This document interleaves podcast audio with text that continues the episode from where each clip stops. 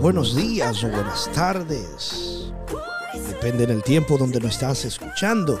O tal vez sea buenas noches, pero interesante. Teníamos unos cuantos días que no. Yo soy Jeftemis El Barranco, by the way. Teníamos muchos días que no hacíamos esto podcast. Pero ya estamos de regreso y y algo que ha estado abundando en mi mente y estuvimos hablando de este tema y es sobre la preservación de las cosas. Y cuando hablo de preservar las cosas, voy a utilizar eh, aquel término de que nosotros somos la sal de la tierra. Y que la Biblia habla de que si la sal se vuelve insípida, se vuelve inusuable, si no se le da el uso correcto, lo único que nosotros la votamos y cuando hacemos referencia de, de votar la, la sal, voy a hacerle, quiero que usted se mete en la mente conmigo en, este aspecto. Eh, por ejemplo, cuando nosotros utilizamos la sal y la sal cogemos un poco, a veces la sal que queda, nosotros no la retomamos o no la retornamos, perdón, al envase de donde la sacamos. Por lo regular nos sacudimos las manos y la botamos en el fregadero o en la basura porque se vuelve un tanto inservible, porque ya usamos la cantidad que necesitábamos. Eso es si lo cogemos con las manos. Ahora, eso es volverse insípida, es pisoteada por los hombres, pero la sal es un preservador por la antigüedad. Por ejemplo, en la antigüedad la sal la utilizaban para, para preservar los alimentos. Incluso en la momificación, cuando la antigüedad momificaban a los reyes, a los emperadores, ellos utilizaban eh, condimentos eh, y, químicos, cosas que ellos hacían, pero sus bases eran salinas, eran eh, de preservación. Usaban la sal para preservar. Incluso en la antigüedad, donde no se existían los refrigeradores como hoy usted tiene en su casa, y puede eh, refrigerar comida, carnes. Ellos sazonaban la carne con la sal y eso la preservaba y retardaba el proceso de, putrefacción o, de dañado del alimento.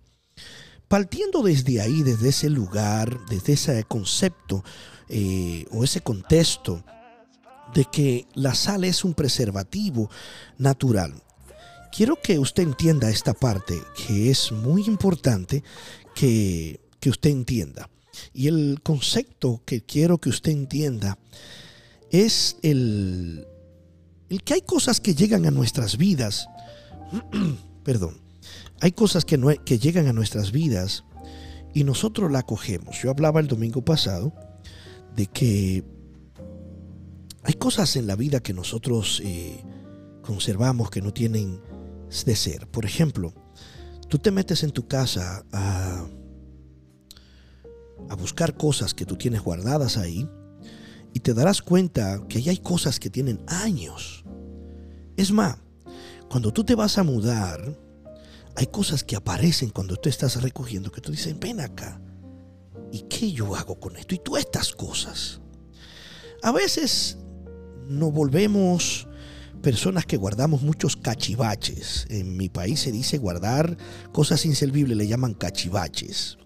Yo soy de la República Dominicana, por los que no lo saben. Pero haciendo referencia a que se guardan cosas inservibles. Entonces, incluso a veces tenemos un cuarto que le llamamos el cuarto de los regueros. Ese cuarto de los regueros, imaginemos que ese cuarto de los regueros está en nuestras vidas. Ese cuarto donde tú guardas aquellas cosas que tú no vas a usar por un momento inmediato, que estará ahí porque tú crees que lo vas a usar en un tiempo. Y ese cuarto se va llenando, llenando, llenando, llenando, llenando, llenando. Imaginemos por un momento determinado de que ese cuarto está en tu vida, está en tu alma, está en tu interior. Hay cosas que tú vas guardando en tu vida y la vas llenando, llenando, llenando, llenando. Cosas inservibles, sentimientos, pensamientos, conversaciones. Eh, aún hasta relaciones tóxicas eh, en tu vida y tú la vas conservando porque tú piensas que la utilizarás en algún momento determinado. Yo contaba el domingo que yo tenía unas botas que me gustaban mucho y se le había dañado la suela abajo, pero el armazón de la bota arriba estaba, una bota de piel muy linda, unos botines de hombre. Y, yo me paro en el closet y, digo, pero ven acá, eh, ¿cómo es esta bota? Yo tengo tres años mandándola a arreglar y no la arreglo. Hay que botarla. Así hay cosas en nuestra vida que tú estás esperando arreglarla o que se arreglen y no se arreglan. Has orado por ella, la has puesto en la mano de Dios. No hay un cambio. Yo no te estoy diciendo que salga de las cosas tan fácil, porque hay cosas en la vida que tú no puedes salir de ella de una vez.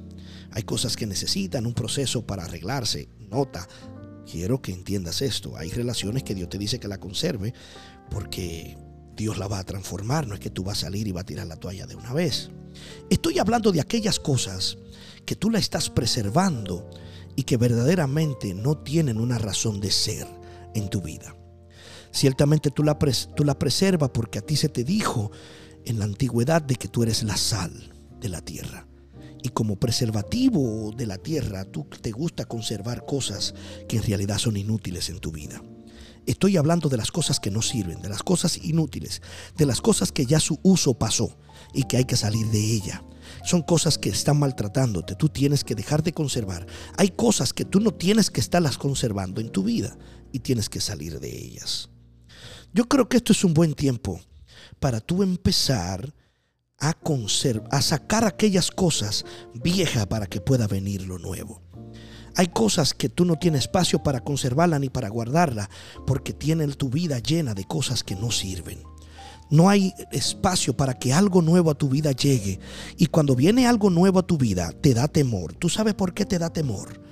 Porque te da miedo soltar lo que tienes que no sirve para recibir lo nuevo que Dios trae o que te trae la providencia de Dios a tu vida. Por lo tanto, en este día de hoy yo te quiero decir a ti, hey, ya no conserve cosas que no necesitan conservarse.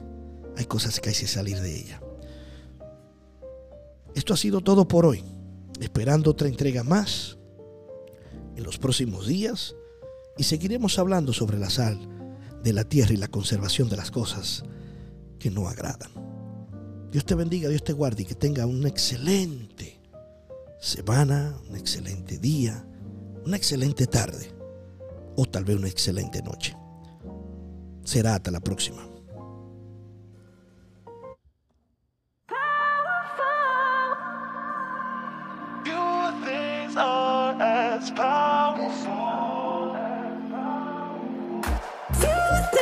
are as powerful.